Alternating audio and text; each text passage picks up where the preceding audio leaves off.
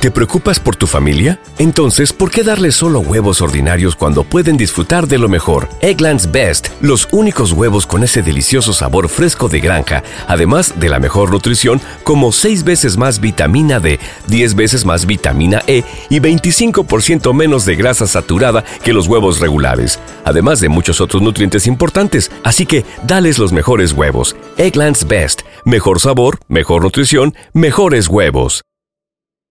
¿Te preocupas por tu familia? Entonces, ¿por qué darles solo huevos ordinarios cuando pueden disfrutar de lo mejor? Eggland's Best, los únicos huevos con ese delicioso sabor fresco de granja, además de la mejor nutrición, como 6 veces más vitamina D, 10 veces más vitamina E y 25% menos de grasa saturada que los huevos regulares, además de muchos otros nutrientes importantes. Así que, dales los mejores huevos. Eggland's Best, mejor sabor, mejor nutrición, mejores huevos.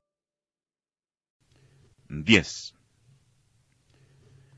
Cuando me dieron de alta busqué un sitio en la campiña de Nueva Inglaterra, o una aldea soñolienta, Olmos, Iglesia Blanca, donde pasar un verano estudioso, acrecentando las notas que ya colmaban un cajón y bañándome en algún lago cercano. Mi trabajo volvía a interesarme. Me refiero a mis refuerzos de erudición. Lo demás mi participación activa en los perfumes póstumos de mi tío se había reducido al mínimo. Uno de sus antiguos empleados, descendiente de una familia distinguida, me sugirió que pasara unos pocos meses en la residencia de ciertos primos suyos venidos a menos, un señor Macú retirado y su mujer, que deseaban alquilar un piso alto, donde tenían dos hijas pequeñas, una niña de meses y otra de doce años, y un bello jardín no lejos de un hermoso lago. Contesté que la cosa sonaba muy bien.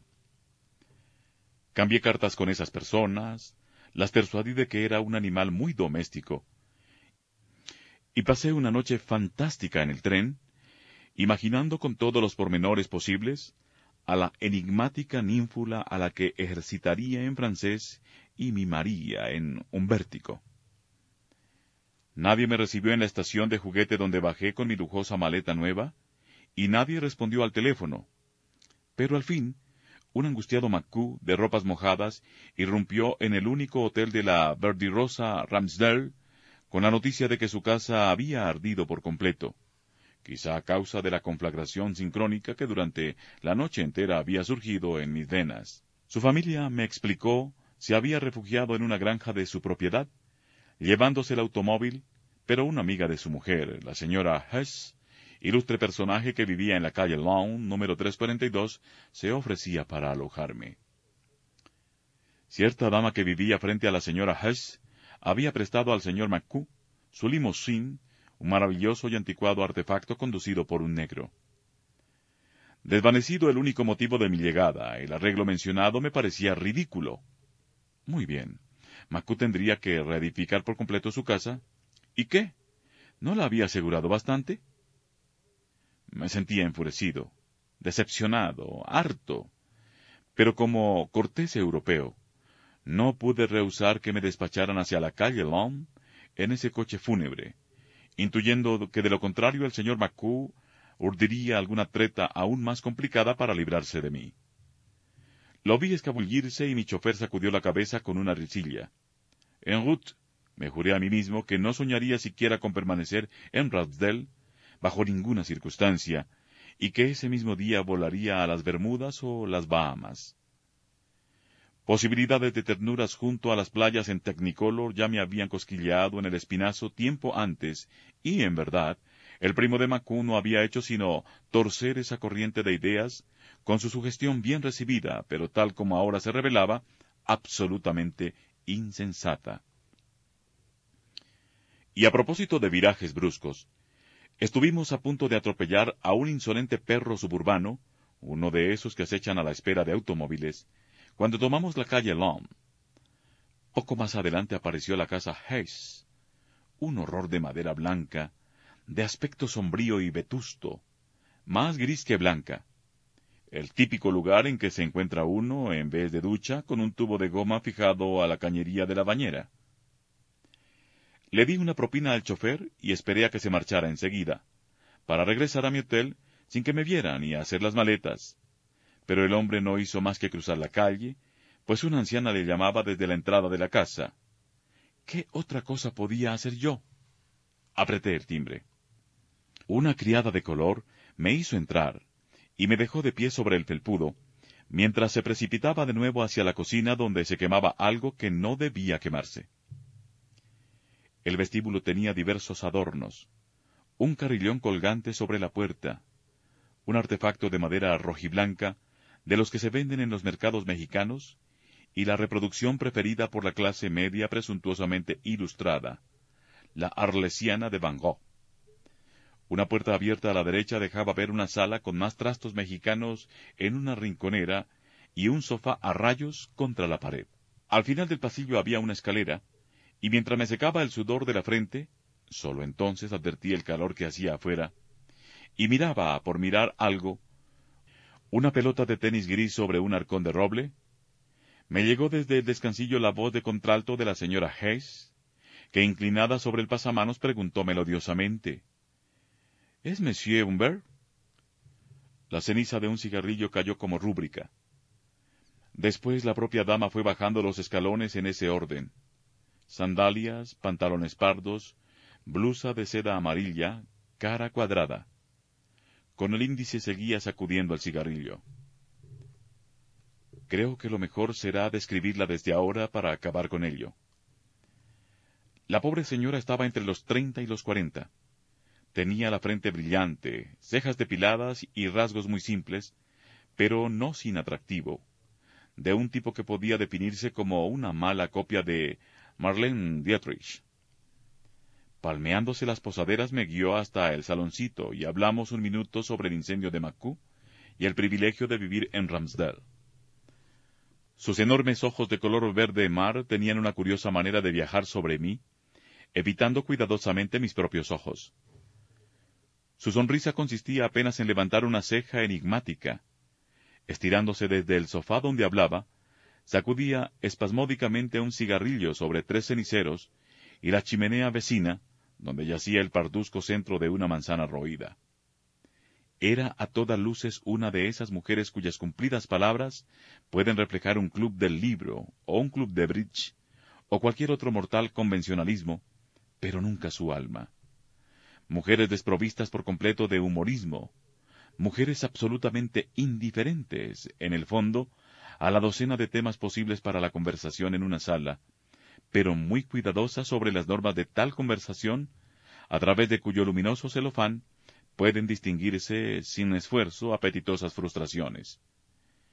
Yo tenía clara conciencia de que, si por una maldita casualidad llegaba a ser su huésped, ella se conduciría metódicamente según su propia concepción de la hospitalidad, y yo me vería otra vez atrapado en una de estas tediosas aventuras que también conocía. Pero no había peligro de que me quedara allí. No podía ser feliz en ese tipo de casa, con revistas manoseadas sobre cada silla, y una especie de abominable hibridación entre la comedia de los llamados muebles funcionales modernos y la tragedia de mecedoras decrépitas, y mesas de luz desvencijadas, y bombillas fundidas. Me guió escaleras arriba hasta mi cuarto. Lo inspeccioné a través de la bruma de mi rechazo, pero discerní sobre mi cama la sonata a Kreutzer de René Prinet, y llamaba a ese cuarto de sirvienta un semiestudio. Salgamos de aquí en el acto, me dije con firmeza, mientras fingía considerar el precio ridículo y ominosamente bajo que mi voluntariosa anfitriona me pedía por cuarto y pensión. Pero mi cortesía europea me obligó a sobrellevar la ordalía. Cruzamos el descansillo de la escalera hacia el ala derecha de la casa, donde yo y Lo tenemos nuestros cuartos. Lo debía ser la criada. Y la huésped amante apenas pudo ocultar un estremecimiento cuando concedió al melindroso individuo un examen del único cuarto de baño, minúsculo y oblongo, entre el descansillo y el cuarto de Lo, con objetos blandos y mojados colgando sobre la dudosa bañera, con el signo de interrogación de un pelo en su interior. Allí estaba la previsible serpiente de goma y su complemento, una cubierta rosada que tapaba tímidamente el retrete. Veo que no se siente usted favorablemente impresionado, dijo la dama apoyando un instante su mano sobre mi manga. Combinaba un frío atrevimiento, el exceso de lo que se llama aplomo, con una timidez y una tristeza que hacían tan artificial la nitidez con que elegía sus palabras como la entonación de un profesor de dicción. Confieso que esta no es una casa muy pulcra, continuó la condenada. Pero le aseguro, y me miró los labios, que estará usted muy cómodo, muy cómodo, en verdad. Permítame que le muestre el jardín. Dijo estas últimas palabras con más ánimo y con una especie de atracción simpática en la voz. La seguí de mal grado por las escaleras y después por la cocina, al final del vestíbulo, en el ala derecha de la casa, donde también estaban el comedor y el saloncito, bajo mi cuarto a la izquierda solo había un garaje. En la cocina, la criada negra, una mujer regordeta y más o menos joven, dijo, Me marcho ya, señora Hess, mientras cogía su bolso negro y brillante de la manija de la puerta que daba a la entrada trasera. Eh, sí, Luis, respondió la señora Hess con un suspiro. Eh, la llamaré el viernes. Pasamos a una despensa pequeña y entramos en el comedor paralelo al saloncito que ya había admirado. Advertí un calcetín blanco en el suelo. Con un gruñido de desaprobación. La señora G se inclinó sin detenerse y lo arrojó en una alacena junto a la despensa. Inspeccionamos rápidamente una mesa de caoba con un frutero en el centro que sólo contenía el hueso todavía brillante de una ciruela. Busqué, tanteando el horario que tenía en el bolsillo, y lo pesqué subrepticiamente para dar con el primer tren. Aún seguía a la señora Hess por el comedor cuando, más allá del cuarto, hubo un estallido de verdor. La galería, entonó la señora Hess, y entonces, sin el menor aviso, una oleada azul se hinchó bajo mi corazón, y vi sobre una esterilla, en un estanque de sol, semidesnuda, de rodillas, a mi amor de la Riviera que se volvió para espiarme por encima de sus gafas de sol. Era la misma niña. Los mismos hombros frágiles y color de miel. La misma espalda esbelta, desnuda, sedosa. El mismo pelo castaño. Un pañuelo a motas anudado en torno al pecho ocultaba a mis viejos ojos de mono, pero no a la mirada del joven recuerdo los senos juveniles y como si yo hubiera sido, en un cuento de hadas, la nodriza de una princesita, perdida, raptada, encontrada en harapos gitanos a través de los cuales su desnudez sonreía al rey y a sus sabuesos, reconocí el pequeño lunar en su flanco. Con ansia y deleite, el rey grita de júbilo, las trompetas atruenan, la nodriza está borracha. Volví a ver su encantadora sonrisa, en aquel último día inmortal de locura, tras las Roches Roses. Los veinticinco años vividos desde entonces se empequeñecieron en un latido agónico hasta desaparecer. Me es muy difícil expresar con la fuerza adecuada esa llamarada, ese estremecimiento, ese impacto de apasionada anagnórisis. En el brevísimo instante durante el cual mi mirada envolvió a la niña arrodillada, sobre las severas gafas oscuras parpadeaban los ojos del pequeño Herr Doctor, que me curaría de todos mis dolores. Mientras pasaba junto a ella en un disfraz de adulto, un buen pedazo de triunfal virilidad, el vacío de mi alma logró succionar cada detalle de su brillante hermosura, para cotejarla con los rasgos de mi difunta prometida. Poco después, desde luego, ella, esa Nouvelle, esa Lolita, mi Lolita, habría de eclipsar por completo a su prototipo. Todo lo que quiero destacar es que mi descubrimiento fue una consecuencia fatal de ese principado junto al mar de mi torturado pasado. Entre ambos acontecimientos no había existido más que una serie de tanteos y desatinos y falsos rudimentos de goce. Todo cuanto compartían formaba parte de un continuo. Pero no me ilusionó. Mis jueces considerarán todo esto como la mascarada de un insano con gran afición por el Fritz Bird o von Sonnets Vienega. Solo puedo decir que mientras esa Hess y yo bajábamos los escalones hacia el jardín mortecino, Mis rodillas eran como reflejos de rodillas en agua rizada, y mis labios eran como arena y... Esta es mi lo, dijo ella, y estas son mis azucenas. Sí, sí, dije, son hermosas, hermosas, hermosas. Once. La prueba número dos es una agenda encuadernada en cuero negro de imitación con una fecha dorada, 1947.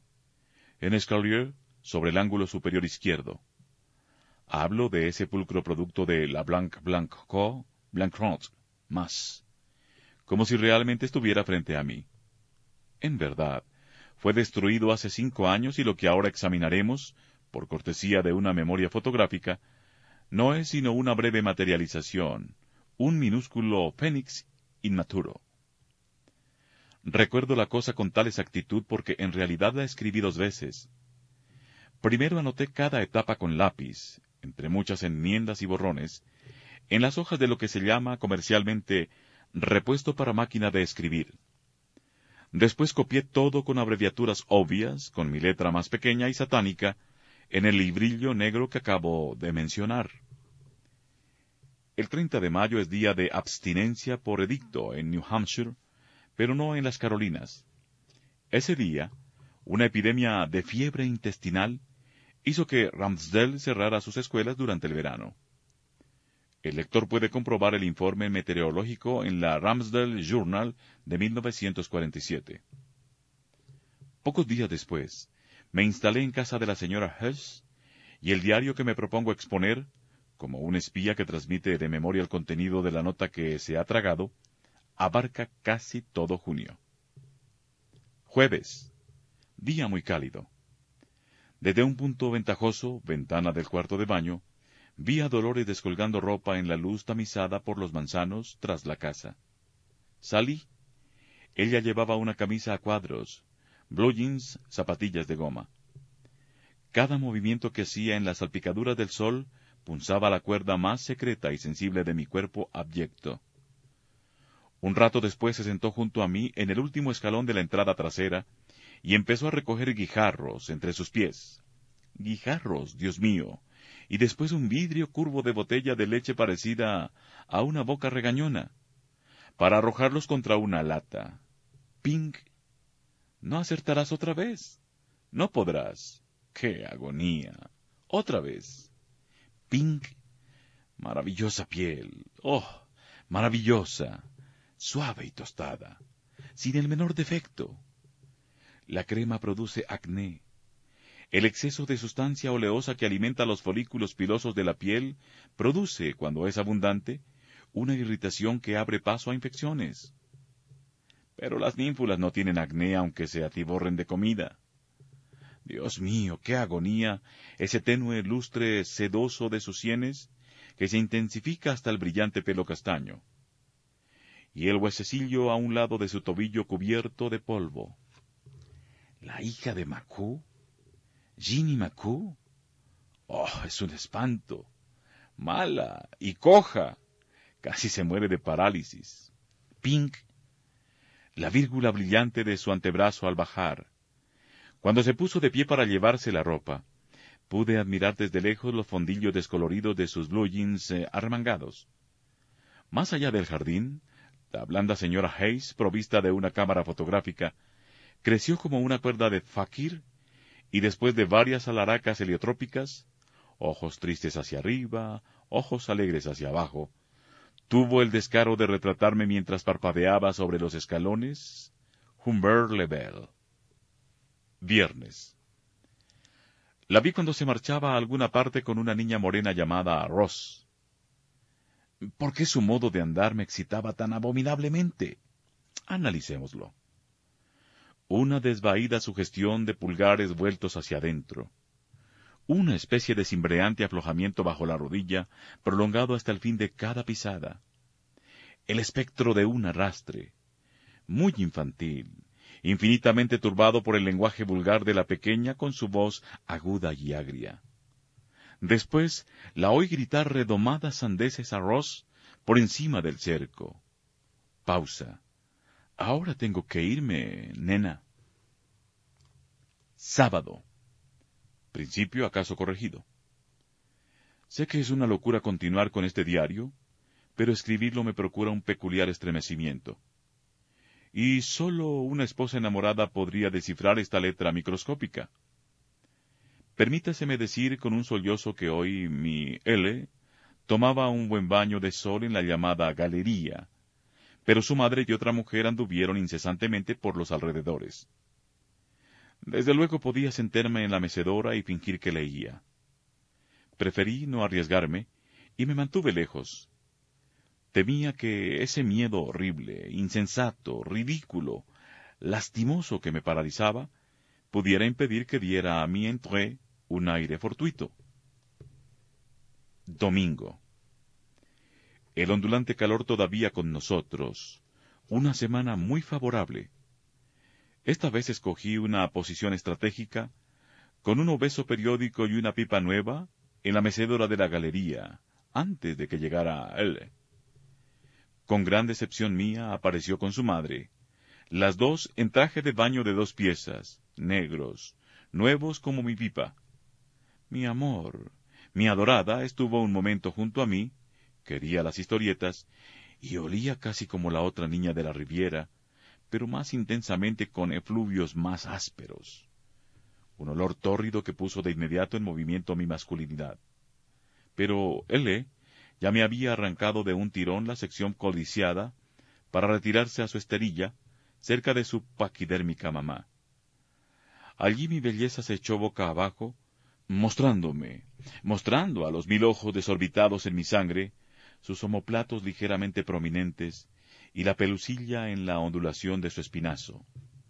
En silencio, la alumna de sexto grado disfrutaba de sus historietas verdes, rojas, azules. Era la ninfula más encantadora que pudiera recordar. Mientras observaba a través de manchas de luz prismáticas, con labios secos, concentrando mi guía y meciéndome lentamente bajo mi periódico, sentí que mi percepción de debidamente enfocada, podía valerme de inmediato una bienaventuranza de suplicante, pero como un ave de rapiña que prefiere una presa en movimiento a otra inmóvil, me las ingenié para que esa lastimosa conquista coincidiera con uno de los varios movimientos infantiles que el lo hacía de cuando en cuando mientras leía. Por ejemplo, para tratar de rascarse la mitad de la espalda, revelando una axila punteada.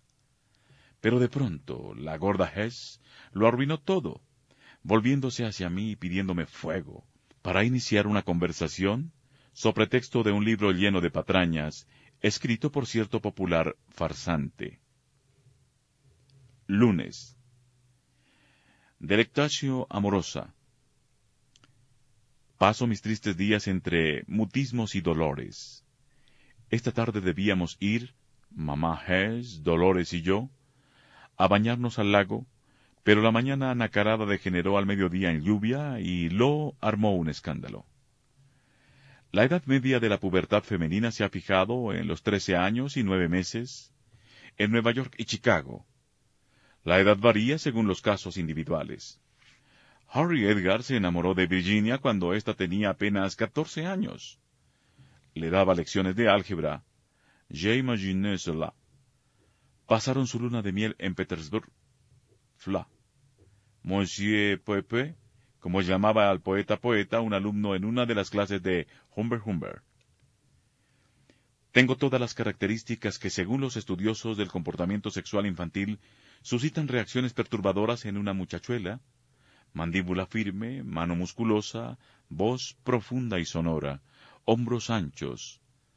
Además se me encuentra parecido a cierto cantante por el cual lo anda chiflada. Martes. Llueve.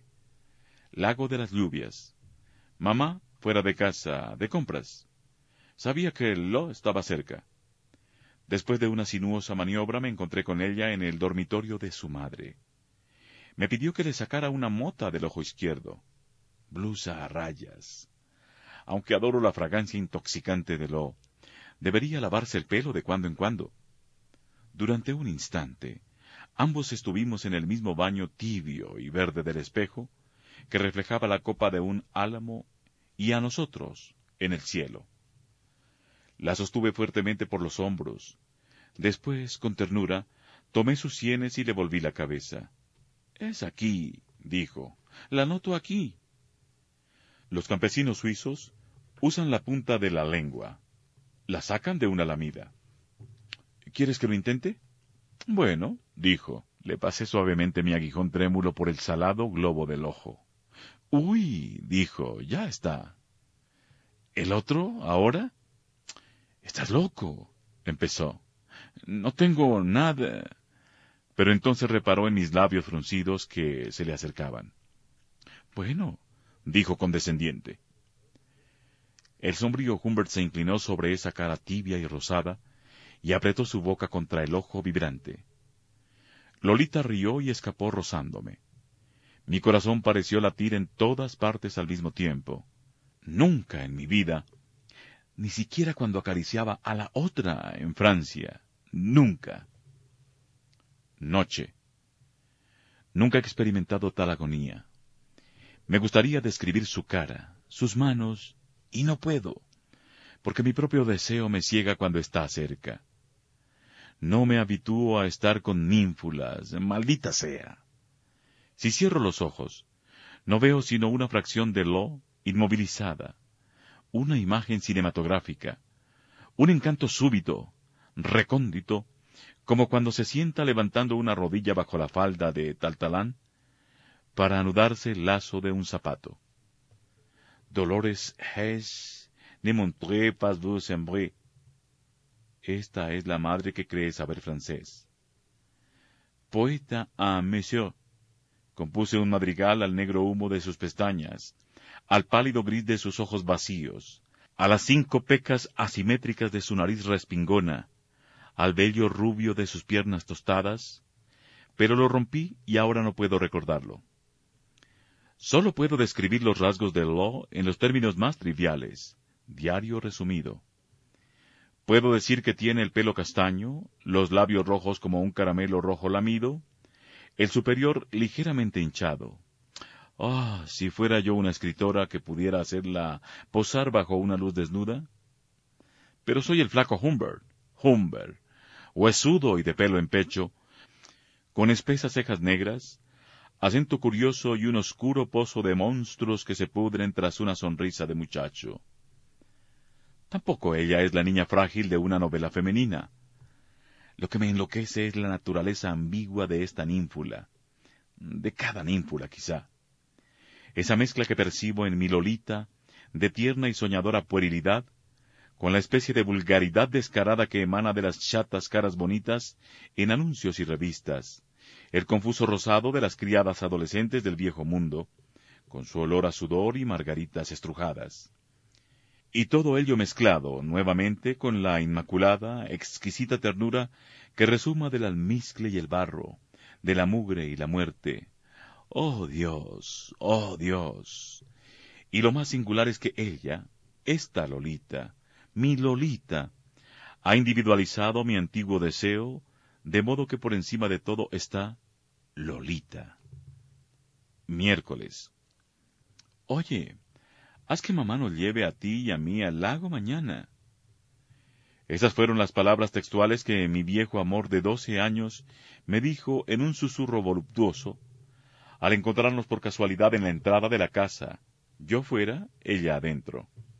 El reflejo del sol vespertino, un deslumbrante diamante blanco con innumerables destellos iridiscentes, titilaba en la capota de un coche aparcado. El follaje de un álamo voluminoso hacía corretear sus blandas sombras sobre la pared de tablas de la casa. Dos álamos temblaban y se estremecían. Llegaban los sonidos informes de, del tránsito remoto. Un niño llamaba Nancy, Nancy. En la casa, Lolita había puesto su disco favorito, La pequeña Carmen, que yo solía llamar directores enanos, chiste que la hacía resoplar de desdén. Jueves. Anoche nos sentamos en la galería de la señora Hess, Lolita y yo. El tibio crepúsculo se había ahondado en amorosa oscuridad. La chica vieja había acabado de narrar con gran detalle el argumento de una película que ella y Lo habían visto el invierno pasado. El boxeador había caído muy bajo cuando conoció al buen sacerdote, que también había sido boxeador en su robusta juventud y que aún podía aporrear a un pecador. Estábamos sentados sobre almohadones amontonados en el suelo, y Lo estaba entre la mujer y yo. Se había apretujado la mimosa. A mi vez me lancé a un bullicioso relato de mis aventuras árticas. La musa de la invención me tendió un fusil y maté a un oso blanco que estaba sentado, y exclamó ¡Ah! Mientras tanto tenía una aguda conciencia de la proximidad de Lo, y al hablar hacía ademanes invisibles para tocarle la mano, el hombro.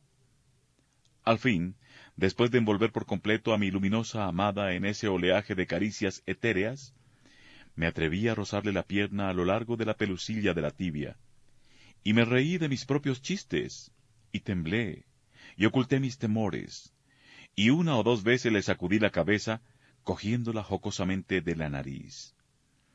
También ella jugueteó un buen rato, hasta que su madre le dijo terminantemente que se estuviera quieta y arrojó la muñeca a las sombras. Yo reí y hablé a Hess a través de las piernas de Lo, para deslizar la mano sobre la gracil espalda de mi nímpula y sentir su piel bajo la camisa de chico. Pero sabía que todo era inútil, y la ropa me apretaba lastimosamente, y casi me alegré cuando la suave voz de su madre anunció en la oscuridad. Y ahora todos creemos que Lo debe irse a la cama. No me da la gana, dijo Lo. Pues mañana no habrá picnic, dijo Hess. Este es un país libre, dijo Lo. Cuando la enfadada Lo se marchó, no me moví por pura inercia, mientras Hess fumaba su décimo cigarrillo de aquella noche y se quejaba otra vez de Lo.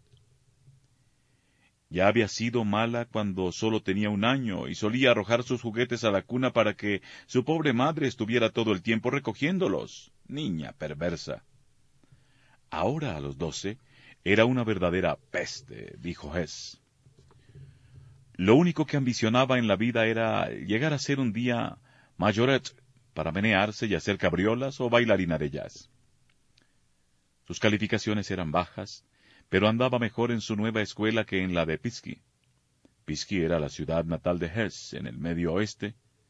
La casa de Ramsdale pertenecía a su difunta suegra. Aún no hacía dos años que se había mudado a Ramsdale. ¿Por qué no era feliz allá?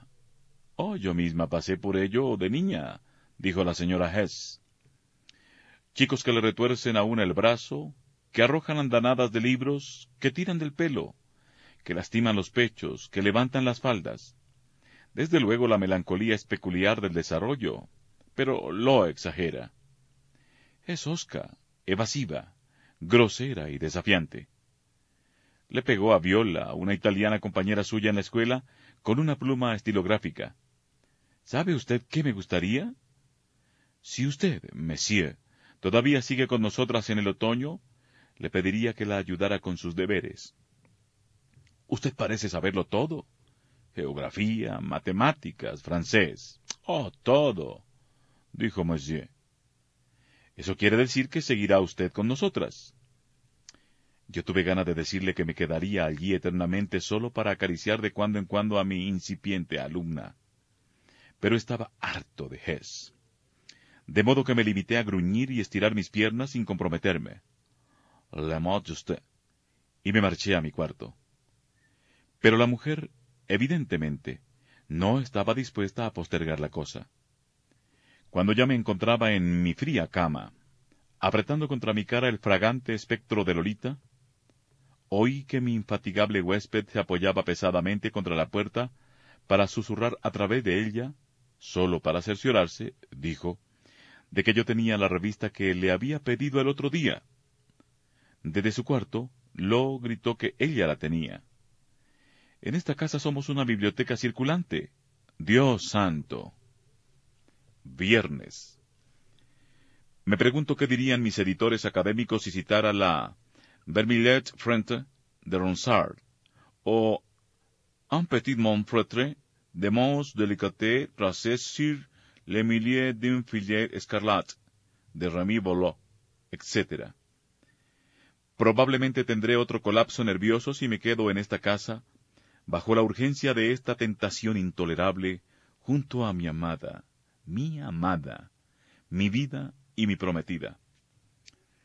¿La madre naturaleza la habrá iniciado ya en el misterio de la menarca? Tremenda sensación. Maldición gitana. Caída del techo. La abuela nos visita. El señor útero, cito de una revista para jóvenes, empieza a construir una suave pared previendo que deberá alojar a un bebé. El minúsculo chiflado de su celda acolchada. A propósito, si alguna vez cometo un asesinato en serio, subrayo el sí, el motivo debería ser algo más importante que lo ocurrido con Valeria. Obsérvese que entonces yo era más bien inepto. Cuando me lleven a la muerte, recuerden ustedes que sólo un estallido de locura podría darme la simple energía para conducirme como un bruto. Todo esto corregido, quizá. A veces ocurre en sueños. Pero, ¿saben ustedes qué pasa? Por ejemplo, tengo un fusil. Por ejemplo, apunto contra un enemigo suave, quietamente interesado. Oh, aprieto el gatillo, pero las balas caen blandamente al suelo, una tras otra, desde el tímido cañón. En esos sueños, mi única preocupación es ocultar el fiasco al enemigo que se aburre por momentos. Durante la comida, la vieja gata me dijo, con una ojeada de burla maternal dirigida a Lo, yo acababa de describir con locuacidad el delicioso bigote como cepillo de dientes que no estaba muy resuelto a dejarme crecer. Es mejor que no lo haga, pues alguien se pondrá completamente chiflada. En un instante Lo empujó el plato de pescado hervido, derribando su leche, y salió del cuarto. ¿Le aburriría mucho? dijo Hess. ¿Ir a nadar mañana con nosotras al lago si Lo se disculpa por su comportamiento? Después oí portazos y otros ruidos que provenían de cavernas estremecidas donde las dos rivales se habían ensarzado. Lo no se disculpó. Nada del lago. Quizá hubiese sido divertido. ¿Te preocupas por tu familia? Entonces, ¿por qué darles solo huevos ordinarios cuando pueden disfrutar de lo mejor? Eggland's Best, los únicos huevos con ese delicioso sabor fresco de granja, además de la mejor nutrición, como 6 veces más vitamina D, 10 veces más vitamina E y 25% menos de grasa saturada que los huevos regulares, además de muchos otros nutrientes importantes. Así que, dales los mejores huevos. Eggland's Best, mejor sabor, mejor nutrición, mejores huevos. ¿No se merece tu familia lo mejor? Entonces, ¿por qué no los mejores huevos? Ahora, Egglands Best están disponibles en deliciosas opciones. Huevos clásicos, de gallina libre de jaula y orgánicos de Egglands, que ofrecen un sabor más delicioso y fresco de granja que le encantará a tu familia. En comparación con los huevos ordinarios, Egglands Best contiene la mejor nutrición como 6 veces más vitamina D, 10 veces más vitamina E y el doble de omega 3 y B12. Solo Egglands Best. Mejor sabor, mejor nutrición, mejores huevos. Visita egglandsbest.com para más información. Sábado. He dejado la puerta abierta durante varios días mientras escribía en mi cuarto, pero solo hoy ha caído en la trampa.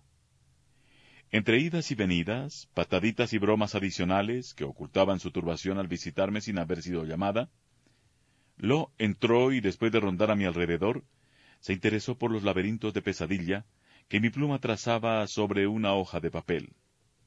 Ah, no no eran los resultados del inspirado decano de un calígrafo entre dos párrafos. Eran los horrendos jeroglíficos, que ella no podía descifrar, de mi fatal deseo. Cuando Lo inclinó sus rizos castaños sobre el escritorio ante el cual estaba sentado, Humbert, el ronco, la rodeó con su brazo en una miserable imitación de fraternidad. Y mientras examinaba con cierta miopía el papel que sostenía, mi inocente visitante fue sentándose lentamente sobre mi rodilla. Su perfil adorable, sus labios entreabiertos, su pelo suave estaban a pocos centímetros de mi colmillo descubierto, y sentía la tibieza de sus piernas a través de la rudeza de sus ropas cotidianas. De pronto supe que podía besarla. Supe que me dejaría hacerlo, y hasta que cerraría los ojos como enseña Hollywood una vainilla doble con chocolate caliente. Apenas algo más insólito que eso. No puedo explicar al lector cuyas cejas supongo habrán viajado ya hasta lo alto de su frente calva, ¿cómo supe todo ello? Quizá mi oído de mono había percibido inconscientemente algún leve cambio en el ritmo de su respiración, pues ahora lo no miraba de veras mi galimatías y esperaba con curiosidad y compostura, oh, mi límpida ninfula, que el atractivo huésped hiciera lo que rabiaba por hacer. Una niña moderna, una ávida lectora de revistas cinematográficas, una experta en primeros planos soñadores, no encontrará muy raro, me dije, que un amigo mayor ha puesto de intensa virilidad demasiado tarde. La casa toda vibró súbitamente con la voluble voz de Luis, que contaba a la señora Hess, recién llegada de la calle, cómo ella y Leslie Thompson habían encontrado algo muerto en el sótano y Lolita no iba a perderse semejante cuento. Domingo. Cambiante, malhumorada, alegre, torpe, graciosa, con la acre gracia de su niñez retozona, dolorosamente deseable de la cabeza a los pies, toda Nueva Inglaterra por la pluma de una escritora, desde el moño hecho a toda prisa y las horquillas que sostienen el pelo hasta la pequeña cicatriz de su pierna, donde un patinador le dio un puntapié en pisqui, un par de centímetros sobre la gruesa media blanca. Se ha ido con su madre a casa de los Hamilton para celebrar una fiesta de cumpleaños o cosa así. Falda amplia de algodón. Precioso cachorro. Lunes. Mañana lluviosa. Se matins gris Mi pijama blanco tiene dibujos lilas en la espalda. Parezco una de esas infladas arañas pálidas que se ven en los jardines viejos. Sentadas en medio de una tela luminosa y sacudiendo levemente tal o cual hebra. Mi red está tendida sobre la casa toda, mientras aguzo el oído desde mi silla como un brujo astuto. ¿Estará Lo en su cuarto? Tiro suavemente del hilo de seda. No está. Oigo el estacato del cilindro de papel higiénico que gira, y mi filamento no ha registrado pisadas desde el cuarto de baño hasta su cuarto. ¿Seguirá cepillándose los dientes? El único acto sanitario que lo cumple con verdadero celo. No. La puerta del cuarto de baño acaba de abrirse, de modo que habrá que buscar en alguna otra parte de la casa la hermosa presa de tibios colores. Tendamos una hebra por la escalera. Así compruebo que no está en la cocina, abriendo la nevera o chillando a su detestada mamá, la cual supongo debe estar gozando de su tercera conversación telefónica de la mañana, arrulladora, amortiguadamente alegre. Bueno, busquemos a tientas y esperemos. Me deslizo con el pensamiento hasta el saloncito y encuentro callada la radio. Y mamá sigue hablando suavemente con la señora Charfield o la señora Hamilton, sonriendo, ahuecando la mano libre sobre el teléfono, negando implícitamente que niegue estos divertidos rumores, susurrando con la intimidad que nunca tiene esa mujer resuelta cuando habla cara a cara. De modo que mi ninfula no está en ninguna parte de la casa. Se ha ido. Lo que imaginé como una onda prismática resulta apenas una telaraña gris. La casa está vacía, muerta, y entonces llega la risilla dulce y suave de Lo a través de mi puerta entreabierta. No le digas a mamá que he comido todo tu jamón. Salto afuera. Ya se ha ido. Lolita, ¿dónde estás? La bandeja de mi desayuno, amorosamente preparado por mi huésped, me mira desabridamente esperando que la coma. Lolita. Lolita. Martes. Las nubes volvieron a impedir el picnic en ese lago inalcanzable. ¿Es una maquinación del destino? Ayer me probé ante el espejo un par nuevo de pantalones de baño. Miércoles. Por la tarde, Hess, zapatos razonables, traje sastre, dijo que iría a la ciudad a comprar un regalo para el amigo de una amiga y me pidió que la acompañara, ya que tenía yo tan buen gusto para tejidos y perfumes. Elija su preferido, ronroneó. ¿Qué podía ser Humbert, especialista en perfumes? Me había arrinconado entre su automóvil y la entrada. Dese prisa, me dijo, mientras yo doblaba laboriosamente mi ancho cuerpo para subir al coche, sin dejar de pensar con desesperación en una escapatoria. Hess había puesto en marcha el motor y refunfuñaba delicadamente contra un camión que hacía marcha atrás después de llevar a la vieja e inválida señorita vecina una nueva silla de ruedas, cuando llegó la voz aguda de mi Lolita desde la ventana del salón. Eh, ¿a dónde vais? Yo voy también. Esperad.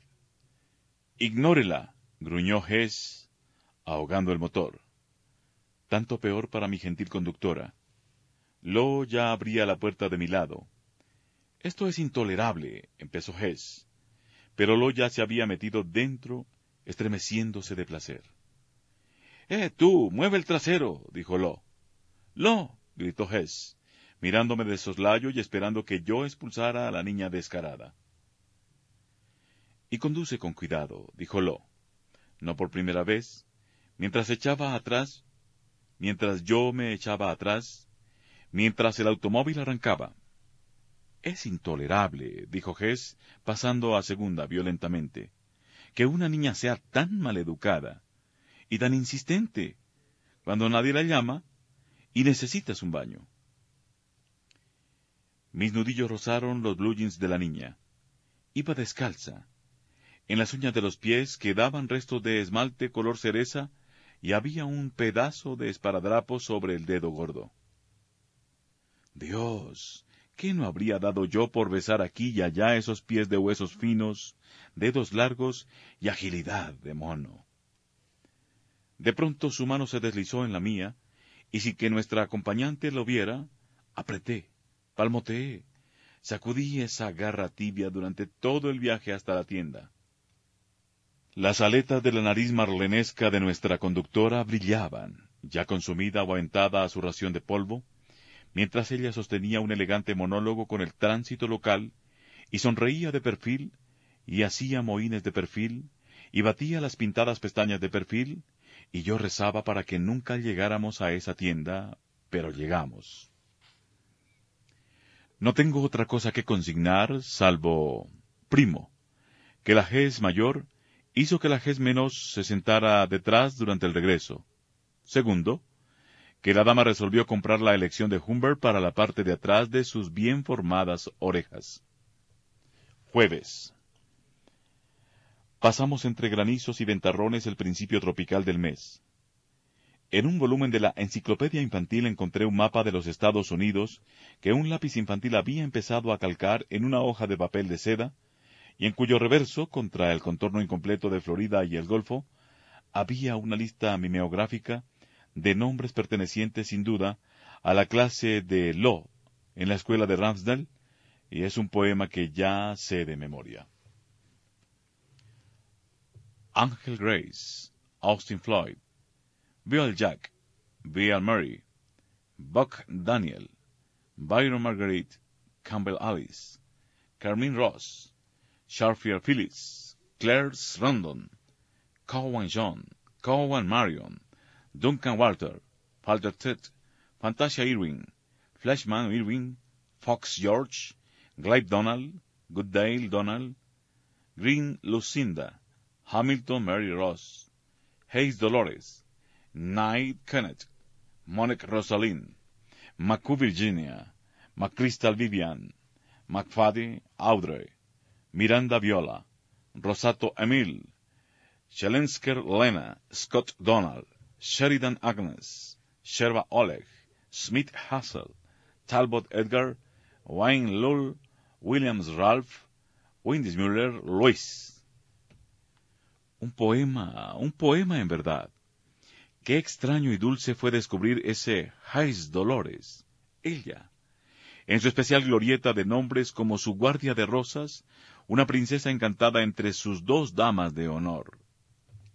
Trato de analizar el estremecimiento de deleite que corre por mi espinazo al leer ese nombre entre los demás.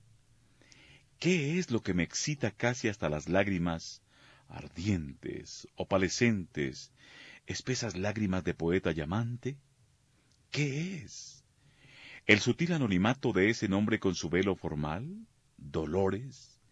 y esa transposición abstracta de nombre y apellido, que es semejante a un par nuevo de pálidos guantes o una máscara? ¿Es máscara la palabra clave? Es porque siempre hay deleite en el misterio semitraslúcido, la lumbre a través de la cual la carne y los ojos, que sólo yo he sido escogido para conocer, sonríen al dejarme solo? ¿O es porque puedo imaginar también el resto de la clase abigarrada en torno a mi dolorosa y brumosa amada, Grace y sus granos maduros, Ginny y su pierna con aparato ortopédico, eh, Gordon el ansioso, eh, Duncan el payaso hediondo, Agnes de uñas comidas, Viola con sus espinillas en la piel y el busto vigoroso, la bonita Rosaline, la morena Mary Rose, la adorable Stella, Ralph que fanfarronea y roba, Irving a quien tengo lástima. Y allí está ella, perdida entre todos, royendo un lápiz, detestada por los maestros, con los ojos de todos los muchachos fijos en su pelo y en su cuello. Mi Lolita. Viernes.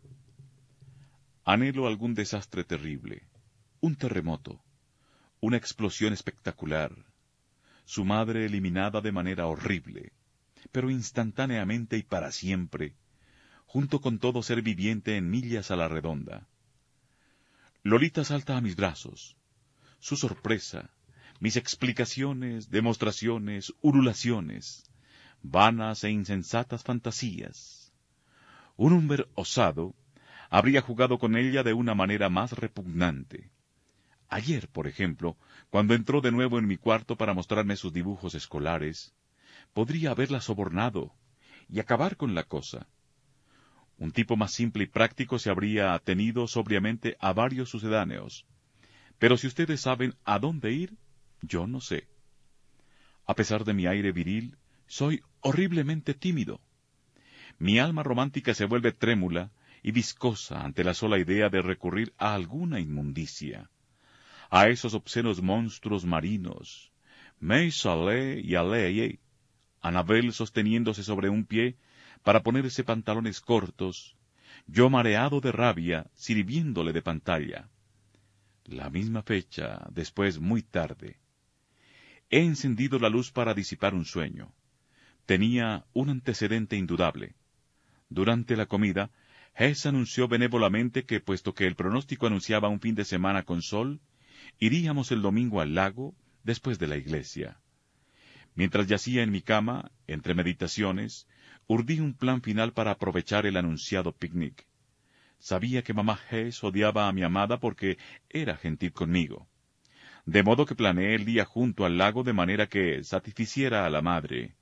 Le hablaría solo a ella, pero en un momento apropiado diría que había olvidado mi reloj de pulsera y mis gafas de sol en algún lugar, y me hundiría con mi ninfula en el bosque.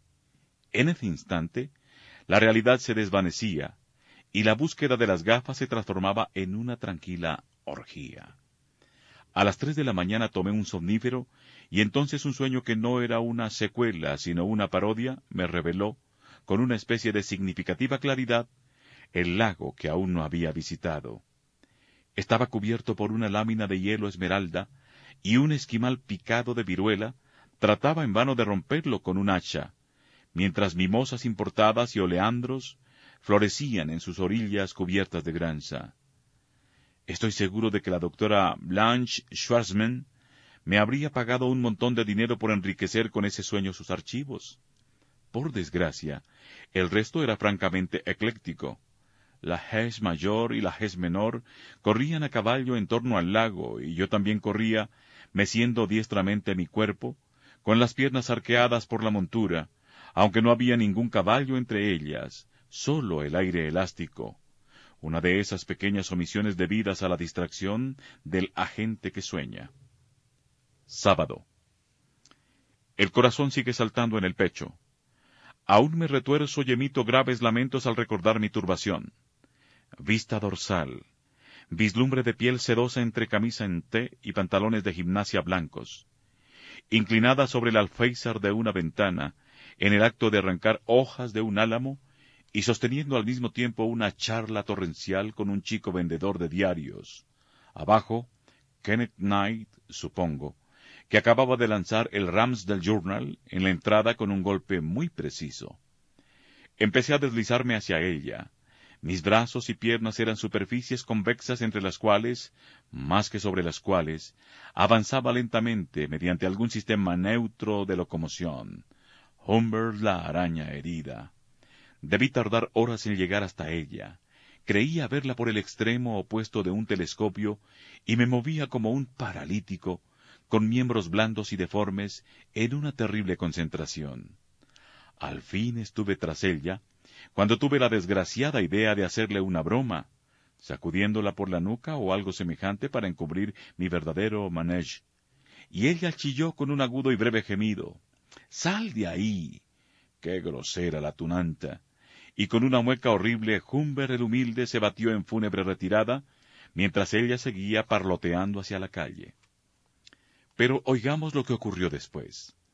Acabado el almuerzo, me recliné en una silla baja para tratar de leer. De pronto, dos hábiles manitas me cubrieron los ojos.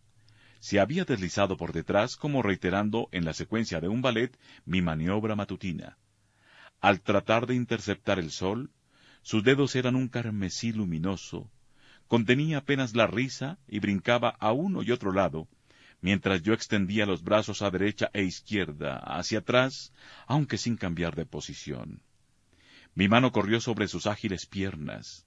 El libro partió de mi regazo como un trineo, y la señora Hess apareció para decir indulgentemente Péguele una zurra si interrumpe sus meditaciones de estudioso. ¿Cómo me gusta este jardín? No había entonación exclamativa en su voz. ¿No es divino el sol? Tampoco había entonación interrogativa. Y con un suspiro de fingida satisfacción, la odiosa señora se sentó en tierra y miró el cielo, echándose hacia atrás y apoyándose sobre las manos abiertas. Entonces una vieja pelota gris de tenis rebotó sobre ella. La voz de Lo llegó arrogante desde la casa. Pardón, madre, no se apuntaba a ti. Desde luego que no, mi dulce amor. ¿Te preocupas por tu familia? Entonces, ¿por qué darles solo huevos ordinarios cuando pueden disfrutar de lo mejor? Eggland's Best, los únicos huevos con ese delicioso sabor fresco de granja, además de la mejor nutrición, como 6 veces más vitamina D, 10 veces más vitamina E y 25% menos de grasa saturada que los huevos regulares, además de muchos otros nutrientes importantes. Así que, dales los mejores huevos. Eggland's Best, mejor sabor, mejor nutrición, mejores huevos.